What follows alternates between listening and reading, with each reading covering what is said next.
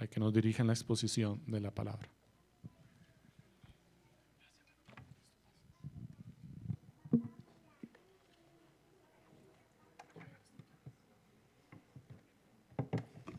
Podemos sentarnos, hermanos. Buenos días.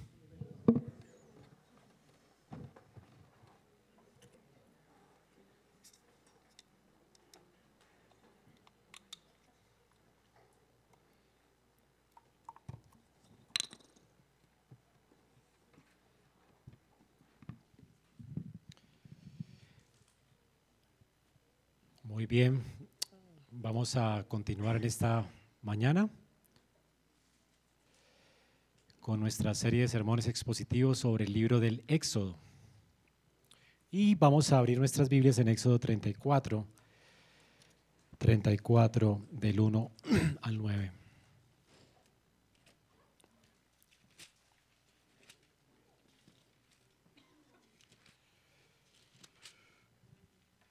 Éxodo 34 del 1 al 9. Vamos a ver cómo este es uno de los pasajes más importantes de la Biblia. ¿En qué sentido? Se convirtió para los hijos de Israel en su confesión de fe. Es un texto que se repite en los salmos, se repite en los profetas y se repite en el Nuevo Testamento. Cada vez que los hijos de Israel estaban bajo la disciplina de Dios, de hecho recordaban las cosas que están aquí en este texto. Es un texto porque de hecho nos revela la misericordia de Dios, la bondad de Dios, sobre todo la disposición que Dios tiene para restaurar su pacto con su pueblo. Así que vamos a ver esta mañana cómo este texto nos revela estas cosas. Y para ustedes realmente es importante y para mí. ¿Quién de nosotros no ha, no ha pecado y no ha dañado por el pecado la relación que tenemos con Dios? ¿Quién de ustedes no se ha sentido distanciado a causa del pecado de Dios? Nos sentimos distanciados de su presencia, de su amor. ¿Se ha sentido usted así? Esta mañana vamos a considerar y a recordar a nuestra alma cómo Jehová es un Dios de misericordia y restauración. Él, hermanos, no nos abandona en nuestra debilidad. De hecho, Él es especialista en restaurarnos en nuestra debilidad. Él es un Dios que ofrece nuevas oportunidades para renovar nuestra comunión con Él y lo hace en Cristo. Recordemos un poco antes de leer nuestro texto el día de hoy, cómo Éxodo 34 tiene un contexto y es la idolatría de Israel. Israel había hecho un pacto con Dios. Este pacto había estado representado en dos tablas de piedra que estaban allí las diez, los diez palabras o los diez mandamientos del Señor. Y en ese pacto Israel había estado delante del monte de Jehová, habían comido con él, habían cenado allí. Fue el primer servicio de adoración en la escritura.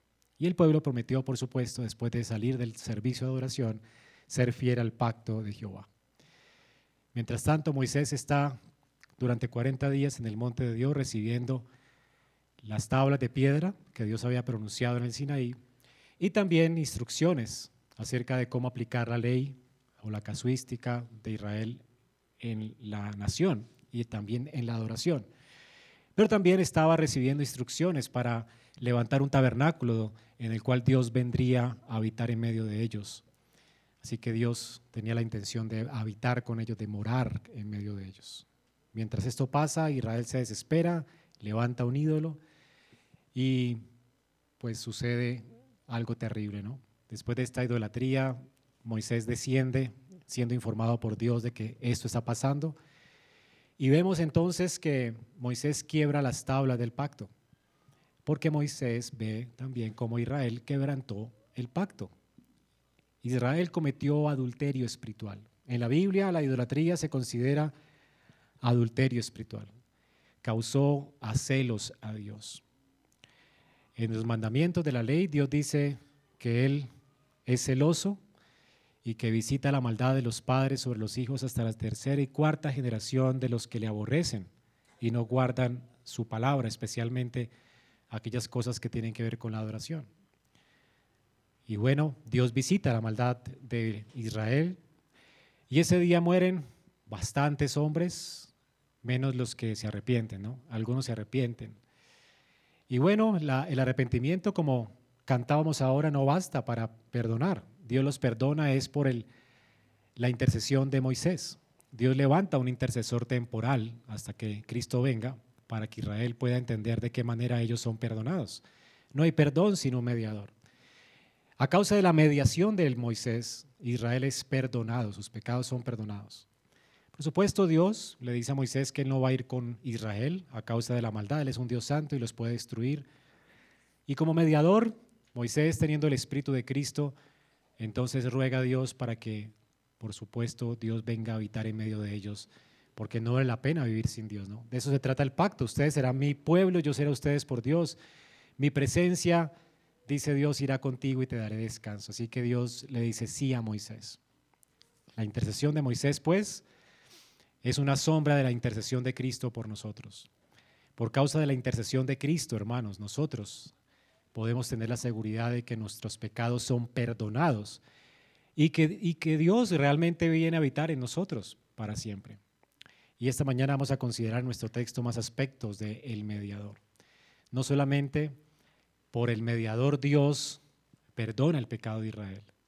No solamente Dios decide habitar en medio de su pueblo a causa de la intercesión de su mediador, pero además veremos en esta mañana cómo Dios, por su mediador, a causa de su mediador, Dios decide rehacer nuevamente su pacto. Aquí tenemos pues esta mañana cómo Dios hace un pacto nuevo con Israel, unas nuevas tablas, ¿verdad?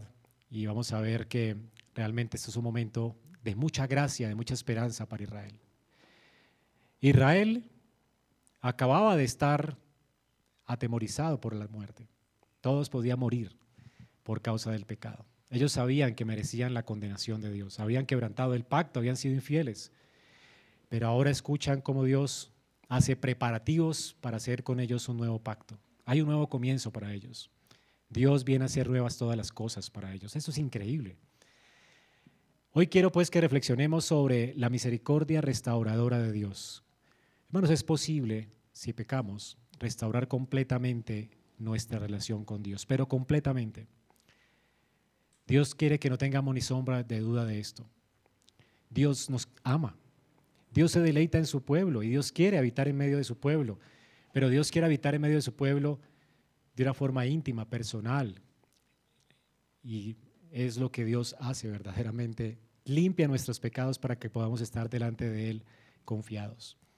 Así que no importa cuánto hayas pecado, cuánto hayas fallado a Dios, hoy veremos cómo Dios está dispuesto en recibirnos, perdonarnos, pero también restaurar su pacto con nosotros en Cristo, su pacto de amor. Ese es el deseo de Dios, que experimentemos esta comunión íntima con Él, una comunión que también es transformadora. Así que Independiente de las fallas, debilidades o pecados que tengamos, vamos a recordar a nuestra alma hoy que tenemos un Dios que nos llama hoy a renovar nuestro pacto con Él. Y en mi oración que en esta mañana nuestros corazones sean renovados por su misericordia restauradora. Ese es el título de mi sermón, la misericordia restauradora de Dios. Éxodo 34 del 1 al 9 dice así. El Señor dijo a Moisés, lábrate dos tablas de piedra como las anteriores. Y yo recibiré sobre las tablas de, perdón, y yo escribiré sobre las tablas las palabras que estaban en las primeras tablas que tú quebraste. Prepárate pues para la mañana y sube temprano al monte Sinaí. Allí preséntate a mí en la cumbre del monte, que no suba nadie contigo, ni se vea a nadie en todo el monte, ni siquiera ovejas ni bueyes pasten delante de ese monte. Moisés pues labró dos tablas de piedra como las anteriores. Se levantó muy de mañana, subió al monte Sinaí como el Señor le había mandado, llevando en su mano las dos tablas de piedra. El Señor descendió en la nube y estuvo allí con él, mientras éste invocaba el nombre del Señor. Entonces pasó el Señor por delante de él y proclamó, El Señor, el Señor, Dios compasivo y clemente lento para la ira y abundante misericordia y verdad, que guarda misericordia a millares, que perdona la iniquidad, la transgresión, el pecado, y que no tendrá por inocente al culpable, que castiga la iniquidad de los padres sobre los hijos y sobre los hijos de los hijos hasta la tercera y cuarta generación. Moisés se apresuró a inclinarse a tierra y adoró y dijo, si ahora, Señor, he hallado gracia ante tus ojos, vaya ahora el Señor en medio de nosotros, aunque el pueblo sea terco, perdona nuestra iniquidad y nuestro pecado, y tómanos por posesión tuya. Amén. Lo primero que vemos en nuestro texto, y es nuestro primer punto, Dios toma la iniciativa para restaurar el pacto. Dios es el restaurador y Él toma la iniciativa a causa de su misericordia.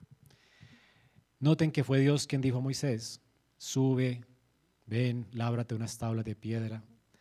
Él es el que llama a Moisés, le pide que haga unas tablas de piedra y vemos aquí una ceremonia pactual, una ceremonia muy parecida a la que Dios hizo con Abraham cuando partió animales, recuerdan, y Dios pasó en medio de animales divididos. Y de hecho una ceremonia muy parecida a la de Éxodo 20, cuando Dios desciende sobre el monte Sinaí y proclama los diez mandamientos y le entrega a Moisés las tablas de piedra, que él mismo escribe con su propio dedo. Aunque Dios no tiene dedos, pero algo sucedió sobrenatural, ¿no? Dios ordena a Moisés pues labrar ahora dos tablas de piedra para reescribir su ley. Porque aquí tenemos una restauración, una renovación del pacto, un pacto nuevo. Esto es lo que significa un nuevo pacto. Dios va a volver a restaurar su relación con el pueblo. Ellos la quebrantaron y Dios la restaura. Ellos pecaron y Dios tiene misericordia y restaura. Hermanos, esto es increíble lo que tenemos acá una ceremonia pactual. Moisés debe subir de nuevo al monte Sinaí. Hay algunos cambios en esta ceremonia. Ya hemos visto la ceremonia de Éxodo 20 y lo espectacular que fue el primer servicio de adoración en Israel. Fue un servicio de adoración completo. Hubo un sermón, las diez mandamientos, estuvo la Santa Cena, Dios compartió con ellos el pan y compartió con ellos la carne de los sacrificios y comieron delante de la presencia de Dios en el monte Sinaí. Y luego Dios bendice al pueblo como lo haremos esta mañana al terminar el servicio. Fue el primer servicio de adoración en el desierto. Y este es exactamente lo mismo, pero con algunas diferencias muy importantes. Y las diferencias saltan a la vista. La primera es que a, diferencia de Éxodo 20, la ley, las tablas de piedra que van a, prefigurar el pacto. Están, cada vez que hablamos de la ley, siempre se habla del pacto, o ley y pacto es intercambiable, o que el pacto está fundamentado en la ley, ¿verdad? Entonces tenemos aquí que el pacto que Dios va a establecer ahora, este nuevo pacto, es un pacto donde Dios ya no va a hacer las tablas de piedra, no las va a cortar Él, ni las va a escribir Él con su dedo. De manera sobrenatural Dios le entrega dos tablas de piedra a Moisés en el monte Sinaí en Éxodo 20. Pero aquí no sucede lo mismo. Ya no es la obra de Dios la ley, ya es la obra del mediador. Aunque Dios dice que va a escribir, si, leyeron bien el texto, noten lo que dice en el versículo 1. Eh, Lábrate dos tablas de piedra, Moisés las tiene que hacer ahora, ya no Dios, ¿verdad? Y yo escribiré sobre las tablas. Aunque Dios dice que va a escribir, Dios no es el que escribe. ¿Quién va a escribir sobre las tablas? Es Dios, pero lo va a hacer a través de su mediador. Y lo vemos en el versículo 27. Entonces el Señor dijo a Moisés, escribe estas palabras, escribe estas palabras, ¿verdad? Porque conforme a estas palabras he hecho un pacto contigo y con Israel. Y Moisés estuvo allí, ¿sí? 40 días y 40 noches, no comió pan ni bebió agua, y escribió en las tablas las palabras del pacto los diez mandamientos. ¿Quién escribe ahora? Moisés. ¿Quién prepara las tablas y quién las escribe? Moisés. Y esta es la novedad, la novedad del nuevo pacto. En el antiguo es Dios mismo quien lo hace. Pero en este nuevo pacto es el mediador quien lo hace. Además, vemos otro detalle importante. Moisés va a subir al monte Sinaí, pero ya no está el pueblo. No hay representantes Recuerdan que la primera vez, Aarón y los ancianos de Israel subieron hasta cierto lugar del monte Sinaí. Y todos comieron con Dios en representación de Israel. O sea, Israel comió con el Señor en representación de sus ancianos. Pero aquí Dios prohíbe que suba el pueblo, los ancianos. No hay representantes aquí. Moisés va a subir solo. Dios solo acepta al mediador solo. Otro detalle importante. Aarón no va a subir con él.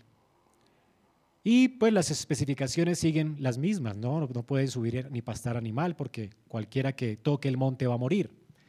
Dios va a descender sobre ese lugar y descendió sobre el lugar. Dice que una nube vino sobre el monte Sinaí. ¿verdad? El Señor descendió en la nube y estuvo allí con él. Aquí otra cosa importante. Ya Moisés no sube al tabernáculo celestial, sino que Dios desciende sobre el monte. Aquí vemos a Dios descender, no a Moisés subir. Recuerden que Moisés estaba en la cima del monte, Dios dice, ahora sube acá y te mostraré lo que tienes que hacer. Aquí Dios dice, no dice sube acá, sino que Dios condesciende y desciende sobre el Sinaí para conversar con Moisés durante 40 días. Son los mismos días pasados, ¿verdad? Así que en el establecimiento de este nuevo pacto, la gloria de Dios, la nube de gloria de Dios desciende sobre el monte para estar con Moisés durante sus 40 días. Y luego tenemos otra diferencia importante. El pacto es establecido y proclamado nuevamente. Pero noten que las palabras son diferentes. Cuando Dios habló en Sinaí, ¿qué habló? La ley, los diez mandamientos. Cuando el pueblo escuchó los diez mandamientos de la boca de Dios, ellos dijeron, no hable, no hable Dios más con nosotros, habla tú con nosotros, Moisés, ¿recuerdan? Pero ahora no es la ley la que es proclamada en el monte. ¿Se notaron bien? Por supuesto, se dice que la ley va a estar allí escrita y Moisés va a escribir los diez mandamientos en las tablas, que obviamente significan el pacto. El pacto va a ser rehecho, restablecido. Va a haber un nuevo pacto, sí, las tablas de la ley van a ser hechas, pero la proclamación es distinta aquí. Vimos en la ley casuística que lo que Dios hace es una ampliación de los diez mandamientos, pero aquí, en la ley casuística del versículo 13 en adelante, 11 en adelante, Dios más bien habla de la casuística con relación a la adoración. Y esto en concordancia con el pecado de Israel, el pecado de idolatría. Ellos fueron idolatras, Dios les recuerda, ¿verdad? No su pecado de idolatría, sino ahora cómo deberían adorar verdaderamente a Dios. Les recuerda cómo debían guardar las fiestas, el sábado, etc. Así que Dios les recuerda solamente un aspecto de los mandamientos que tiene que ver con la adoración. Pero cuando se proclama la ley, cuando se proclama el pacto, no hay mandamientos. ¿Qué hay? Versículo 6. Entonces pasó el Señor por delante de él y proclamó, el Señor, el Señor, Dios compasivo, clemente. Comienza Dios a hablar de Él mismo.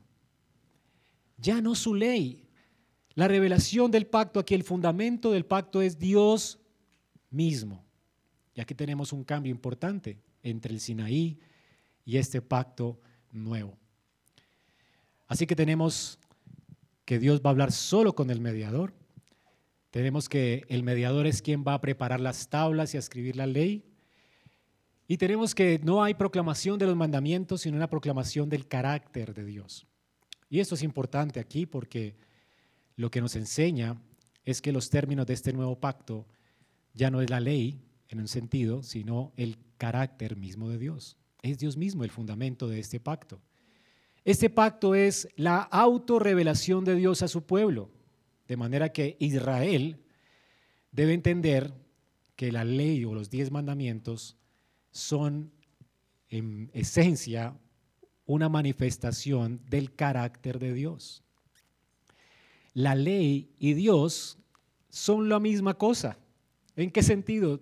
Dios es lo que su ley manifiesta. Por eso aquí no hay ley, está el carácter de Dios expuesto. Porque realmente es lo mismo. Cada mandamiento, hermanos, de la ley de Dios tiene su fundamento en la naturaleza y en el carácter de Dios mismo. Los mandamientos no son reglas arbitrarias o caprichosas, sino que están arraigadas en el ser de Dios, en lo que Él hace. Cuando usted y yo obedecemos los diez mandamientos, estamos reflejando el carácter de Dios y su voluntad en nuestras vidas. Así que esos mandamientos, hermanos, en la Biblia no son aleatorios ni desordenados, sino que están diseñados de tal manera que comienzan adorando a Dios y terminan no codiciando nada más, sino a Dios mismo. Los diez mandamientos nos llevan a estar en armonía con Dios y también con los demás. Por eso se pueden resumir en amar a Dios y amar al prójimo como a nosotros mismos. Así que los mandamientos revelan el carácter de Dios y Dios entonces es el fundamento de este pacto renovado. Y eso es lo que Israel necesita a la luz de lo que ha pasado. Israel ha pecado. Israel ha quebrantado el pacto. Israel ha sido infiel. Pero ahora no hay un mandamiento que suene como, si tienen ídolos, yo soy un Dios celoso que visito la maldad sobre los padres, hacia los hijos, hasta la tercera y cuarta generación de las que me aborrecen. ¿Recuerdan el cuarto mandamiento? Perdón, el, segundo y tercer mandamiento. Bueno, Dios habla del celo de Él. No tendrás dioses ajenos delante de mí, no te harás imagen. Yo soy un Dios fuerte, celoso, que visito la maldad. O sea, ustedes van a morir si son idólatras. Aquí no hay eso. Aquí hay una proclamación de quién es Dios. Lo que tú y yo necesitamos cuando pecamos no es que se nos recuerden solamente los diez mandamientos. Por supuesto, lo recordamos porque nos sentimos culpables, devastados por el pecado. El pecado realmente destruye el corazón de un creyente. El corazón nos desanima, nos, realmente nos pone lejos de Dios. El pecado es horrible, ¿verdad? Así que bueno, ya sabemos la ley, ya sabemos que pecamos porque Dios ha escrito esa ley en nuestro corazón y sabemos que hemos quebrantado su ley y que hemos fallado. Lo que más necesita un creyente, de hecho en las consejerías siempre están enfocadas en esto, en conocer a Dios. En conocer a Dios. Lo que tú más necesitas es conocer a Dios. Cuando hay un fracaso moral, cuando fracasamos en nuestro pacto, no solo necesitamos que se nos recuerde la ley en que hemos fallado. La ley es como un mapa que no puede hacer nada por nosotros. Un mapa, un GPS nos ubica y nos dice dónde estamos y a dónde tenemos que ir. Pero el GPS no nos va a llevar a ese lugar. La ley solo nos indica dónde debemos ir. Pero el fundamento de este nuevo pacto no es la ley, es Dios mismo. Dios mismo y su poder es el que nos puede llevar de un lugar a otro en cuanto a nuestra obediencia a Dios. Dios es el que puede restaurar nuestra relación con Él. Dios es el que puede perdonarnos. Dios es el que puede darnos fortaleza para poder cumplir, hacer lo que no, hacemos, no podemos hacer nosotros en nuestra carne, cumplir la ley. Es Dios. Entonces, conocer a Dios realmente es lo que más necesita un pecador, que conozcas a Dios.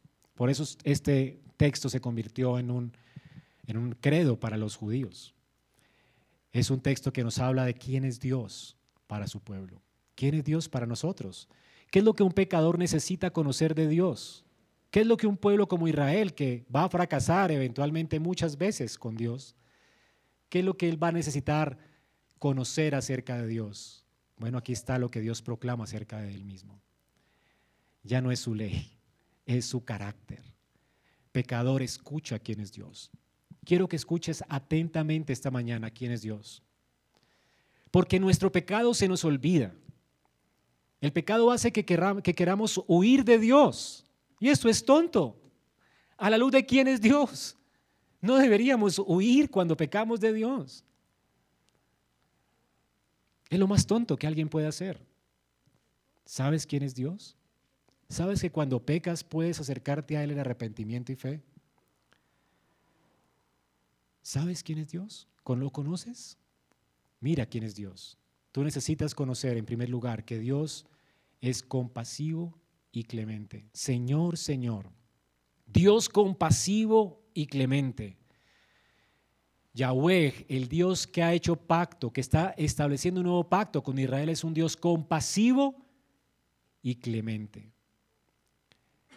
Noten que ya no hay énfasis en el celo de Dios y en cómo Él va a destruir a los idólatras. Israel sabe que es un pueblo idólatra, sabe que merece morir, sabe que merece la condenación.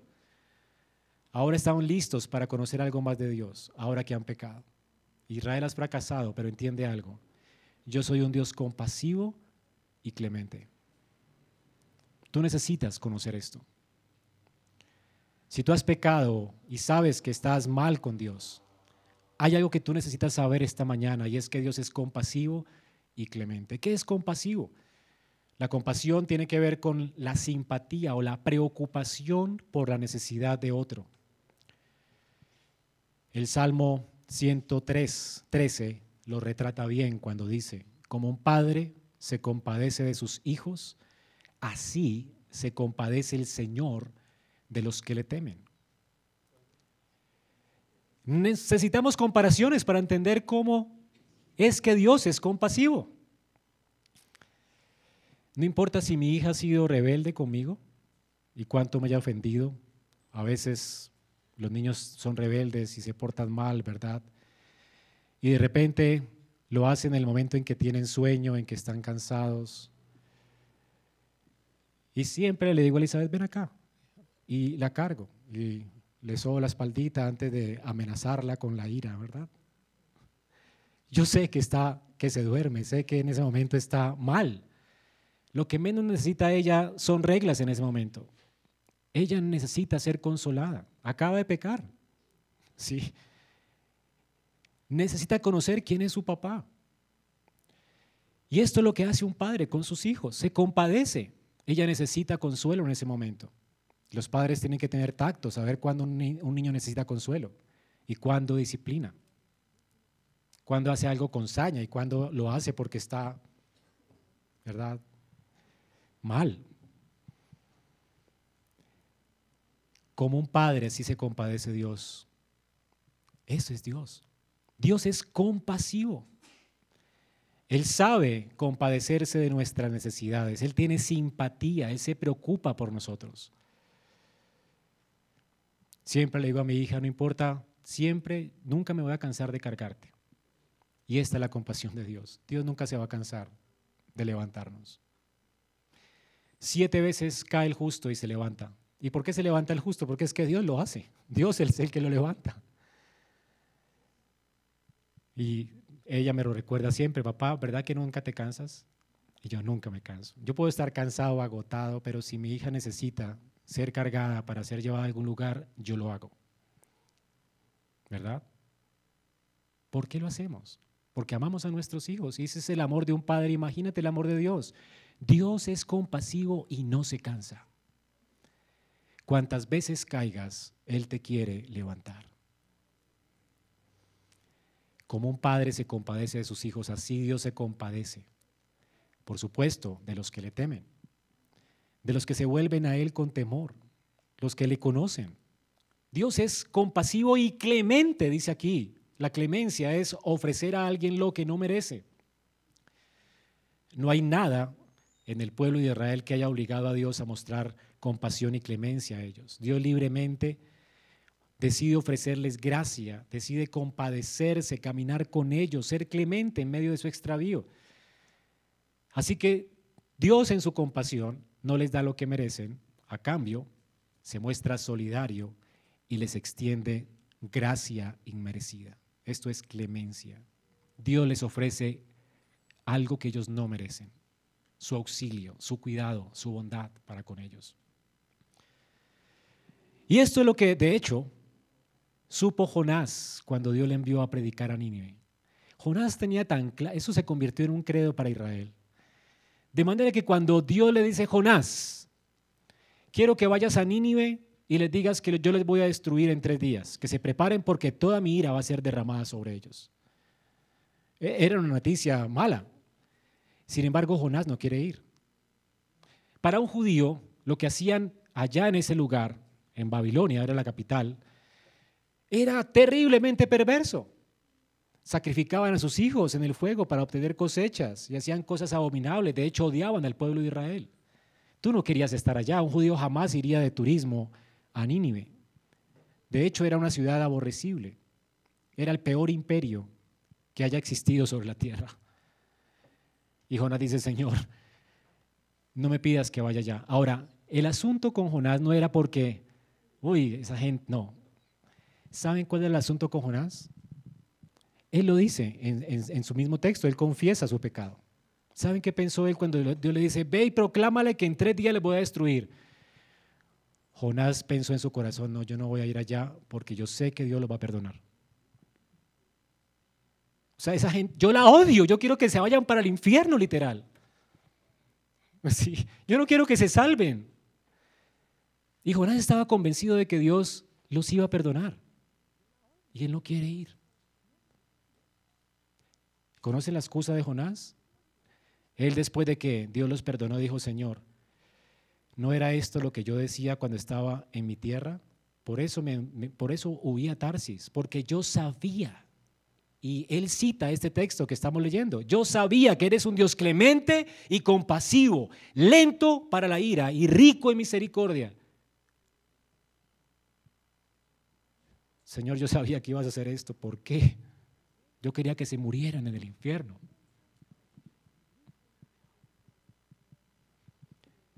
Si Dios hizo esto con, una, con un pueblo tan perverso y pagano, esto es lo que Dios quiere también hacer contigo esta mañana. La manera en que Dios dijo esto, de hecho, es tan tierna. Noten cómo lo dijo. el Señor, el Señor Dios compasivo y clemente. El Señor, el Señor. Aquí tenemos otra distinción entre Sinaí y este pacto nuevo. En Sinaí la voz de Dios atemoriza. En esta renovación del pacto, Dios habla con ternura. Cada vez que escuchas el nombre de alguien dos veces en la Biblia, es siempre en el contexto de una relación cercana y tierna. ¿Recuerdan cuando Jesús estaba hablando con María y Marta? Marta le dice, Señor, ¿no te da cuidado que mi hermana no me ayuda. Están en confianza. Y el Señor le dice, ay, Marta, Marta, tú estás preocupada y molesta. Marta, Marta. Es una voz apacible, suave, delicada, tierna. No es para nada acusadora. Está llena de ternura. El Señor es compasivo, el Señor, el Señor, Dios compasivo y clemente. Amado hermano, no pienses en medio de tu rebeldía, de tu pecado, que si te vuelves a Dios en arrepentimiento, Él te va a recibir con dureza y crueldad. Yo te lo dije. Jamás confiaré en ti. Desde hoy mismo derramaré mi ira sobre ti.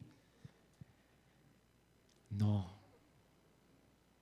Dios te va a tratar con la misma ternura del principio, con el mismo amor. Él es infinitamente más compasivo de lo que es un padre con su hijo. Dios es misericordioso y compasivo. Él se preocupa por tu situación. Él no es indiferente a ella. Él se complace por hacernos bien. Él es tierno, amable, gentil con sus hijos que caen. Él nunca es duro, mezquino o cruel. Hoy puedes volverte a Dios. Hay esperanza para ti. Y Él te recibirá como cuando el viejito se levantó de su asiento en la parábola del hijo pródigo, cuando vio venir a su hijo que lo quería muerto. Dice que lo vio de lejos. Y el viejito, que ya era seguramente anciano en la parábola, corrió para recibir a su hijo en los brazos. Su hijo, que lo mató, de hecho. Le pidió la herencia antes, ¿verdad?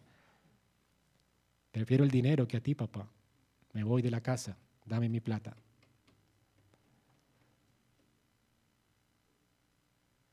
Él lleno de vergüenza no quería ni siquiera decirle al papá que quería que lo recibiera como hijo. Pero el papá no quiso ni siquiera dejarlo llegar a casa. Corrió hacia él y lo abrazó. Dios está más dispuesto en recibirte a ti muchas veces de lo que tú estás dispuesto en ir a Él. No tienes que huir de Dios en tu pecado. Puedes acercarte a Él y disfrutar de esto su gracia y misericordia. Pero además Dios es paciente. En hebreo, lento para irarse, literalmente dice, Él es largo de nariz. Tiene una nariz muy larga. ¿Has visto a alguien que se aira? toma aire y, explota. Si tiene la nariz muy corta, ¿verdad? Eh, el aire no tarda mucho para explotar. Y ya explota, ¿verdad? Listo. La, desatas tu furia. Pero Dios tiene una nariz muy larga, demasiado larga.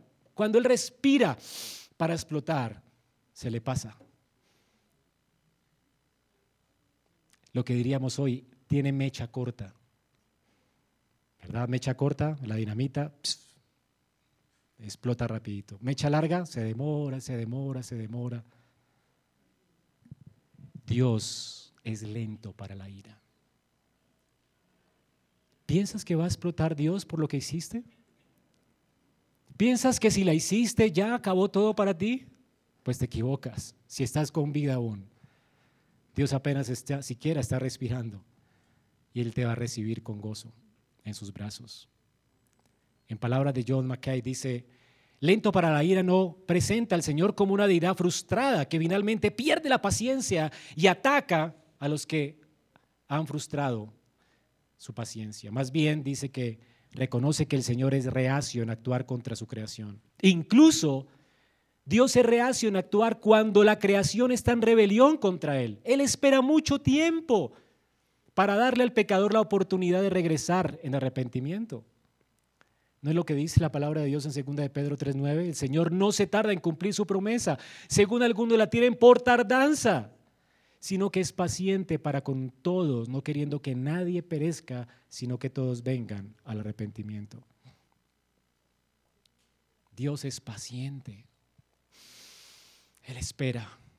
Él espera paciente que te arrepientas si Él no ha actuado en contra tuya ya y no te ha matado porque es lo que merece tu pecado, es porque todavía te está esperando hoy. Quiere recibirte en amor, como si nada hubiera pasado. Él va a sepultar todos tus pecados en lo profundo del mar. Así como está de lejos el oriente del occidente, así Él hace alejar de nosotros las rebeliones. ¿Sabes cuándo va a alcanzar el oriente el occidente? Nunca. Dios jamás va a sacarte en cara lo que hiciste y te va a recibir en gracia. Isaías 30, 18 dice, el Señor desea tener piedad de ustedes. Él lo desea. ¿Cuál es la voluntad de Dios? ¿Cuál es el deseo más ferviente de Dios? Tener compasión de ustedes. A Él le encanta tener compasión. si pudiéramos hablar del dolor de Dios, algo que a Dios le duele, es juzgar. Cuando Jesús está próximo a juzgar a la nación de Israel en el monte, ora a Dios. ¿Cuántas veces quise traerlos como una gallina trae sus polluelos? Ustedes no quisieron. Era inminente lo que leímos esta mañana. El juicio para Israel iba a ser inminente. Estarían dos moliendo, vendría el juicio sobre uno y al otro lo dejaría. Pero el punto es que Dios iba a desatar su juicio sobre Israel. Pero después de cuánto tiempo? Porque a Dios le encanta tener piedad. Sin embargo, cuando va a derramar su indignación sobre Israel, Jesucristo llora sobre Israel y hace duelo por ella. Dios, Dios no hace juicio feliz. Él no es un tirano. Él desea, lo que Él desea más es tener piedad de ustedes. Y por esa razón, dice Isaías, por eso se levantará para tener compasión de ustedes. Y por eso Él actúa. Porque el Señor es un Dios de justicia. Dice, cuán bienaventurados son todos los que en Él esperan. Tú puedes esperar en Dios y puedes esperar de Él misericordia. Es por esa la razón por la cual Dios prolonga los ofrecimientos de su misericordia, porque Él es tardo para irarse. Pero además dice que Él es misericordioso y fiel. Él es misericordioso y fiel. La misericordia es esta bondad amorosa de un Dios que es fiel a su pacto. Y estamos hablando de un amor pactual, de una misericordia pactual. Dios ama a todos los hombres, él les da el sol a buenos y malos. Él les da alimento a todos, a pesar de que les son indiferentes. A pesar de que la gente blasfema su nombre, Él tiene paciencia con ellos. Pero a diferencia de su pueblo, Dios tiene un amor especial que mantiene firmes sus promesas para su pueblo.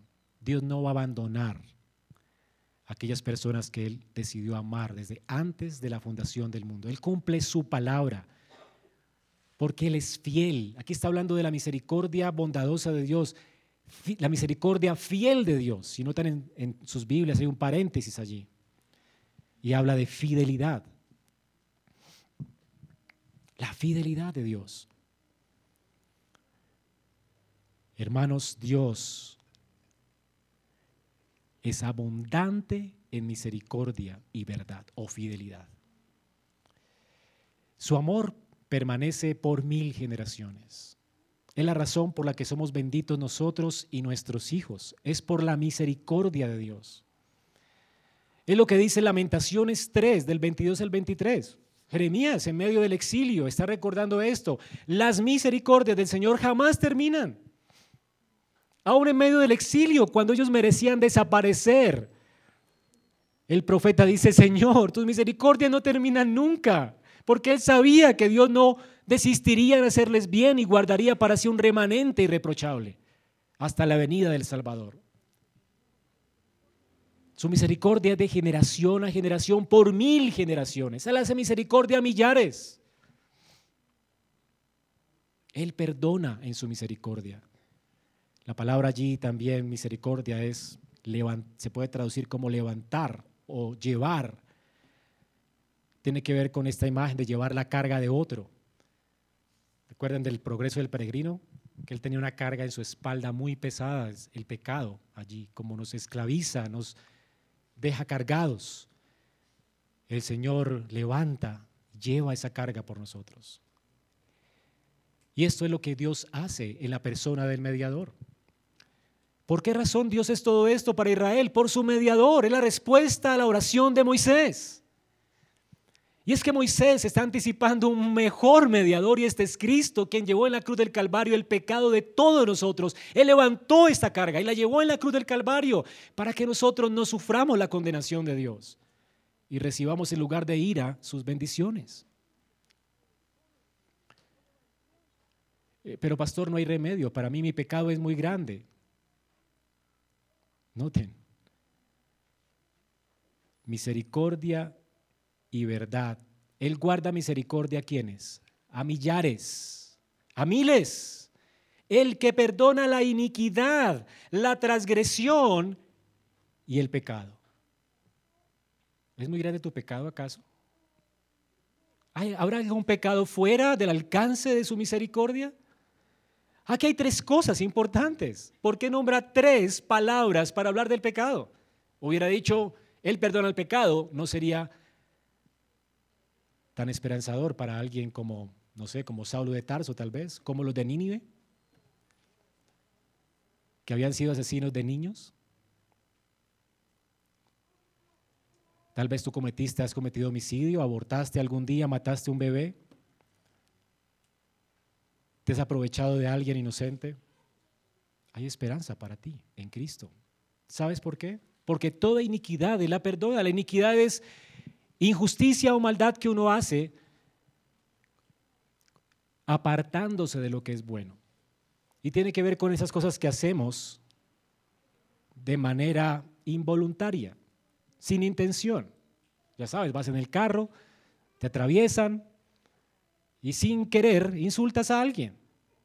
No lo meditaste, no tenía la intención de hacerlo, pero explotaste, tenías mecha corta, ¿verdad? Y ¡pum! La lanzaste. O en la mente. Ah, muérete, no sé. Pecaste igual. Esos pecados, Dios los perdona. Eso es un gran pecado y Dios lo perdona. Pero pensemos en otra clase de pecado, las transgresiones. Las transgresiones son violaciones deliberadas de los términos del pacto. Es decir, lo pensaste, acariciaste el pecado en tu mente, lo planeaste y lo ejecutaste a sabiendas de que eso estaba mal, en contra de tu conciencia. Y lo hacemos muchas veces. Por conveniencia, por seguir el placer, lo que sea. Pero si has cometido ese tipo de pecados, también Dios perdona esas transgresiones, violaciones deliberadas de su ley. Y luego dice, y todo pecado, y el pecado, o todo pecado general. Aquí pecado es toda ofensa contra el carácter de Dios, todo fracaso moral. ¿Se te ocurre cualquier tipo de pecado que ofenda a Dios? Todos ellos, todos ellos Cristo los cargó en la cruz del Calvario. Por todos murió Cristo. Por causa de este mediador, no hay condenación para el que está en Cristo. No hay un pecado que el mediador no pueda perdonar o que Dios no pueda perdonar a través del mediador.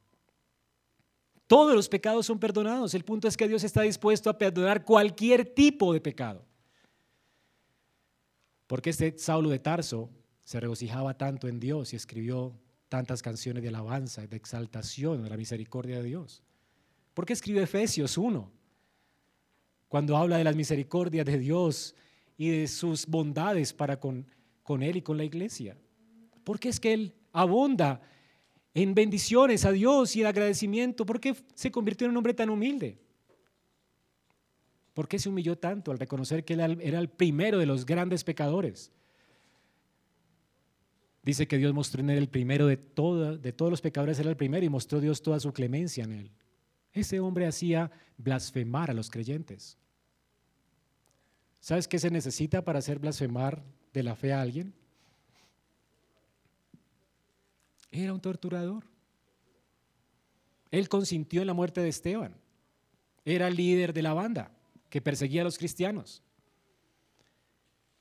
Cuando iba con cartas para seguirlo haciendo, Jesucristo lo alcanzó. Y sabes, no lo acusó. O sea, ¿por qué estás enojado contra mí? Estás, me estás persiguiendo a mí, Saulo. ¿Por qué me persigues?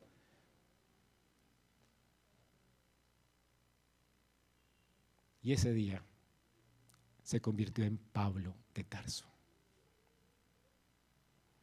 Dios mostró clemencia. Lo perdonó. Y él siempre se sintió el más miserable de los hombres. Y sin embargo, ¿cuánto hizo por Cristo? A pesar de que fue el más miserable de los hombres, fue el más valiente de los apóstoles. ¿Sabes por qué? Porque el amor de Cristo lo alcanzó. No hay amor como el de Cristo. No hay misericordia como la de Él. No hay mejor noticia para un pecador que esta, que Dios perdone todo pecado. Inmediatamente después de eso, Pablo comenzó a predicar libremente el Evangelio sin culpas, sin temor. Toda culpa es quitada cuando alguien es perdonado. Todo temor es quitado cuando alguien entiende quién es Dios que perdona. ¿Por qué está la fe? Que el pecador sepa que no hay condenación para el que está en Cristo Jesús. Eres libre para servir a Dios, eres libre para amar a otros, como lo hizo Saulo de Tarso. Inmediatamente comenzó a anunciar las buenas nuevas del Evangelio. Su pecado ya no le era un tropiezo más. La culpa no lo arrastró al infierno. Eso hace la diferencia entre alguien libre del pecado que alguien que confía en Cristo y alguien que simplemente tiene resentimiento, remordimiento, como Judas que se ahorcó, ¿verdad? Por el remordimiento. Tú puedes tener hoy remordimiento, pero si verdaderamente conoces a este Dios, no hay razón para sentir solo remordimiento. Tú puedes descansar en la gracia de Dios.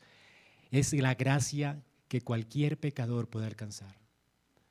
Y esta gracia te hace completamente libre, libre de culpa, de temor, libre de condenación, porque toda la ira de Dios Cristo la llevó en la cruz para que tú no mueras y para que el amor de Dios esté a tu alcance, la ayuda, el favor, la misericordia, la gracia, todo Dios esté a tu alcance.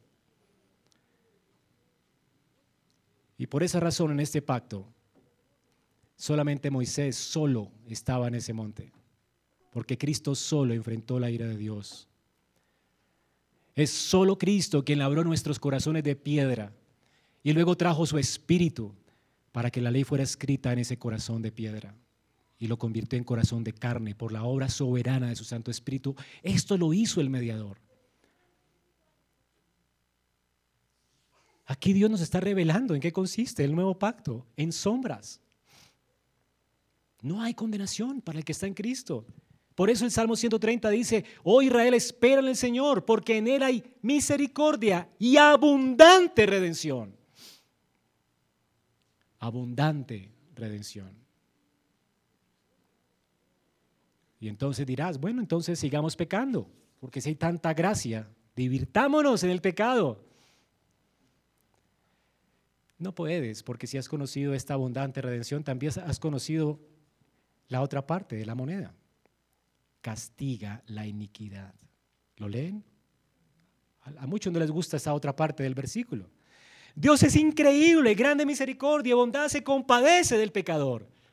Pero cuidado, estamos hablando de un Dios que también juzga, que también visita la maldad de las personas. Hay esperanza, pero esperanza para los penitentes, no para el impenitente. Mientras sigas en tu pecado, estás acumulando ira para el día de la ira. Pero si te apartas del pecado vas a alcanzar misericordia y abundante redención en Dios. Por Cristo. Dios es tan bueno. Es tan bueno. Pero no puedes abusar de Él. Porque va a venir un juicio. Dios va a castigar la iniquidad. Aquella, aquella persona que permanece en su condición, Dios no la dejará sin castigo. Y esa es una de las perfecciones de Dios, que Él es perfectamente justo. Dios va a dar retribución a tu pecado si no te has escondido en Cristo.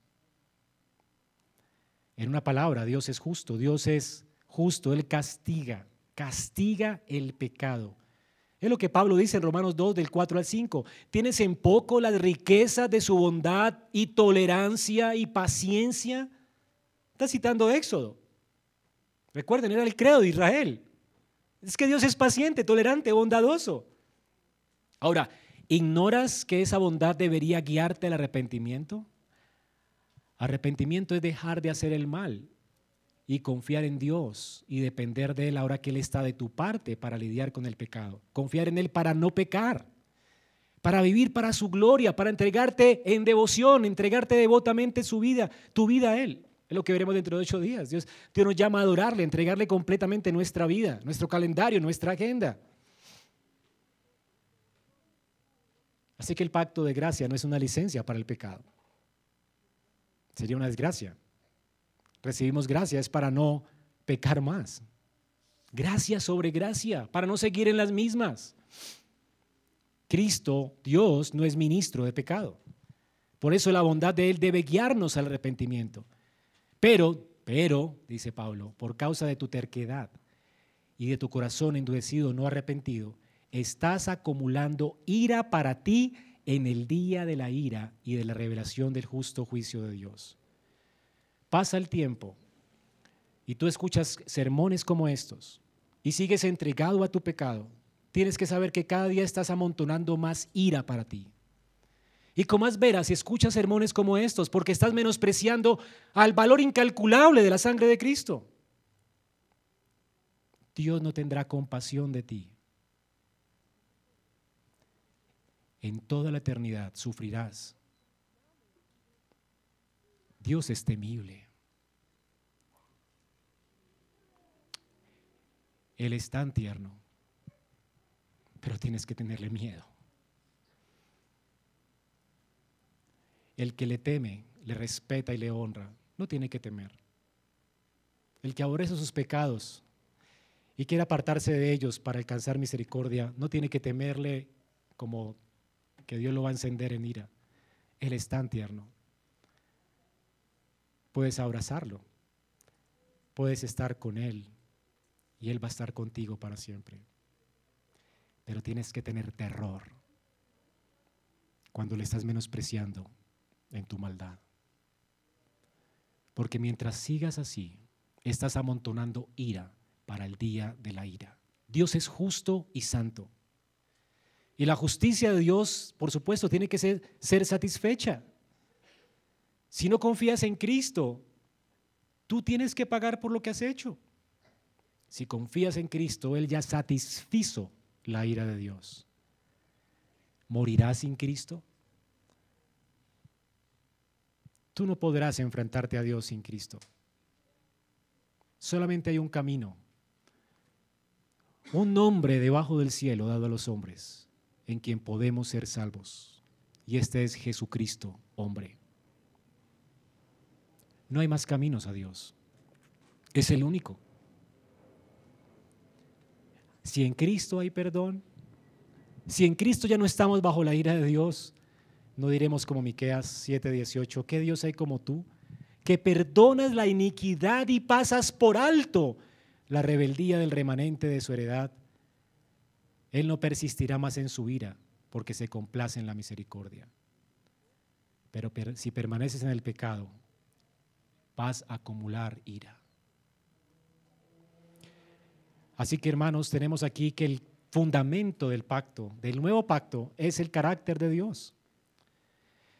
Él es la esencia misma de la ley. Él es la mayor manifestación de la ley. La mayor manifestación del carácter de Dios la tenemos no solo en la ley, sino en Cristo. Y es lo que anticipó el salmista. En Cristo tenemos la justicia, la misericordia, la verdad.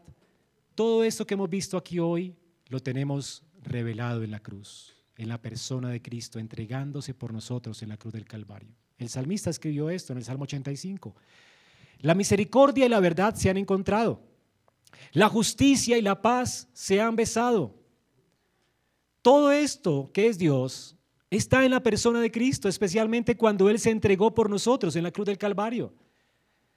Allí en la cruz Dios satisfizo su justicia.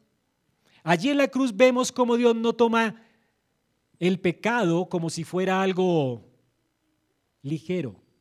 Se lo toma tan en serio que llevó a su Hijo a la cruz para perdonar el pecado nuestro. Si Dios no escatimó a su Hijo, ¿crees que va a pasar por alto a las personas que no confían en Él? No. Si Él no escatimó a su Hijo, tienes que temblar y si Él no escatimó a tu hijo y eres un creyente, tienes que gozar y disfrutar, porque no hay condenación para el que está en Cristo. Él satisfizo la ira de Dios. Y además de eso nos imputó su justicia. Él obedeció por nosotros y todo el crédito que ganó es nuestro. Hoy te levantaste, disfrutaste de tu cafecito en la mañana, disfruta de tu familia, llegaste aquí bien, disfruta del aire de este mundo y ¿sabes por qué? Tú deberías estar en el infierno hoy. Y tú dirías, pero pastor, yo soy buena persona. Es, el, peor hombre es el que dice que es buena persona, porque no, no hay salvación para él. Él piensa que no necesita un salvador. Entonces no tuvo gracia la venida de Cristo a este mundo. Cristo vino a salvar pecadores. Y tú lo necesitas. Pero es que nunca has sido como Saulo, pues tampoco he sido tan malo en la vida. La diferencia entre nosotros y los inconversos es que los inconversos piensan que son buenos. El creyente sabe que es malo y que en el corazón de él están todas las semillas de la maldad. Si tú no has llegado a ser como un Hitler, es solamente porque Dios te ha refrenado en tu maldad. No te ha dado la ocasión para que se revele lo que hay en ti. Pero tú eres tan perverso en tu corazón como el Hitler de la historia. Tú necesitas a Cristo hoy. Tú necesitas un Salvador, por eso Cristo vino, para obedecer y acreditarnos su justicia a nosotros y para morir, de manera que tú no mueras hoy, para que gustes y veas que Jehová es bueno y misericordioso. Por eso no hay esperanza para nadie sin Cristo. Ahora la pregunta final es, ¿cómo vamos a responder en este servicio de adoración a Dios?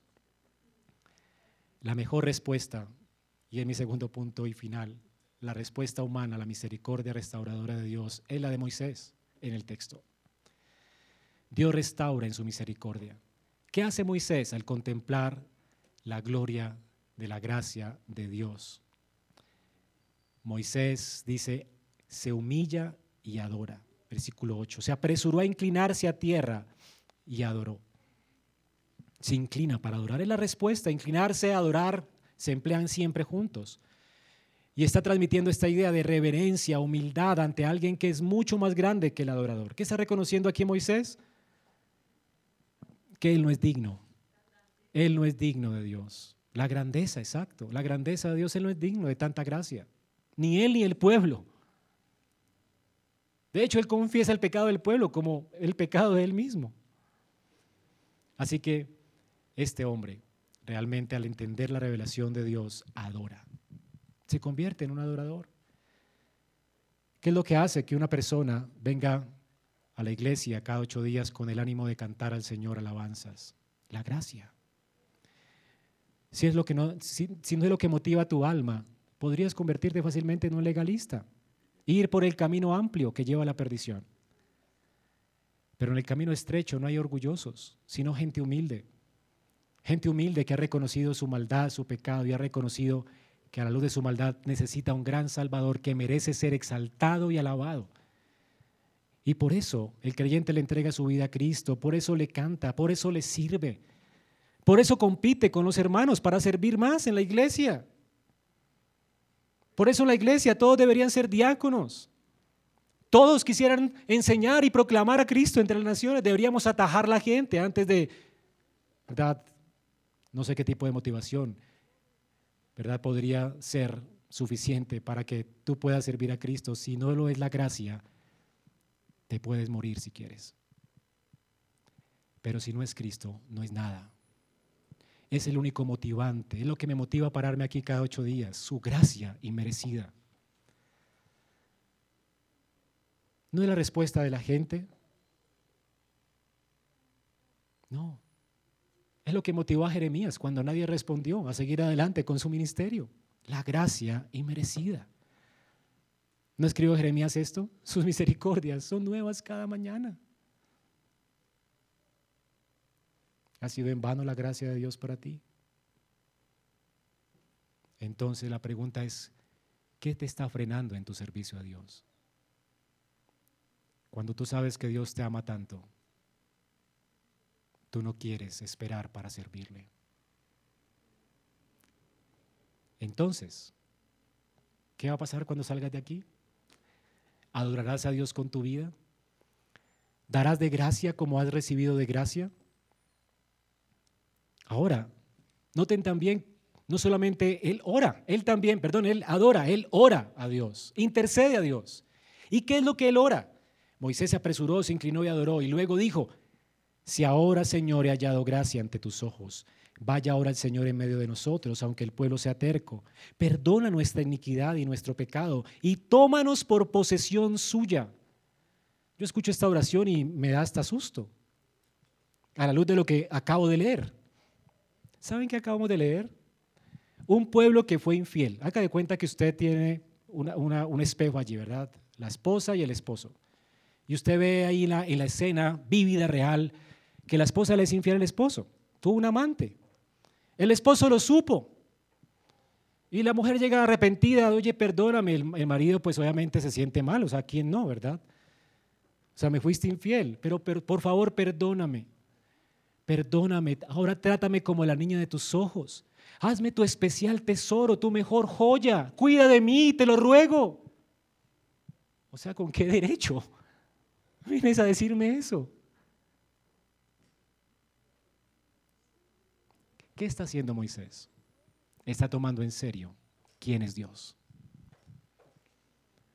Porque si Moisés viene a Dios arrepentido, puede decirle con libertad, Señor, por favor, trátame como a la niña de tus ojos, no me pierdas de vista. Trátame como tu especial tesoro. Tómame de tu mano, Señor, no me abandones. Porque ese es Dios. Él está orando según las palabras de Dios.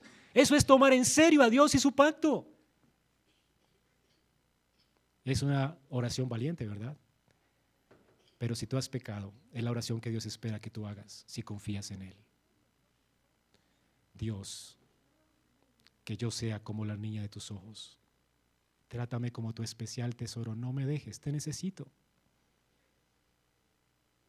Perdóname, ya que dices ser perdonador, perdóname. Si he hallado gracia, dame la gracia. Bendíceme. Dame todo lo que necesito. Y te vas a levantar en la mañana y sabes que tienes tu cafecito por gracia y que puedes disfrutar de las bondades de Dios por gracia. Tú nada mereces. Nadie puede vivir de una forma legalista cuando se encuentra con este Dios. Vamos a orar.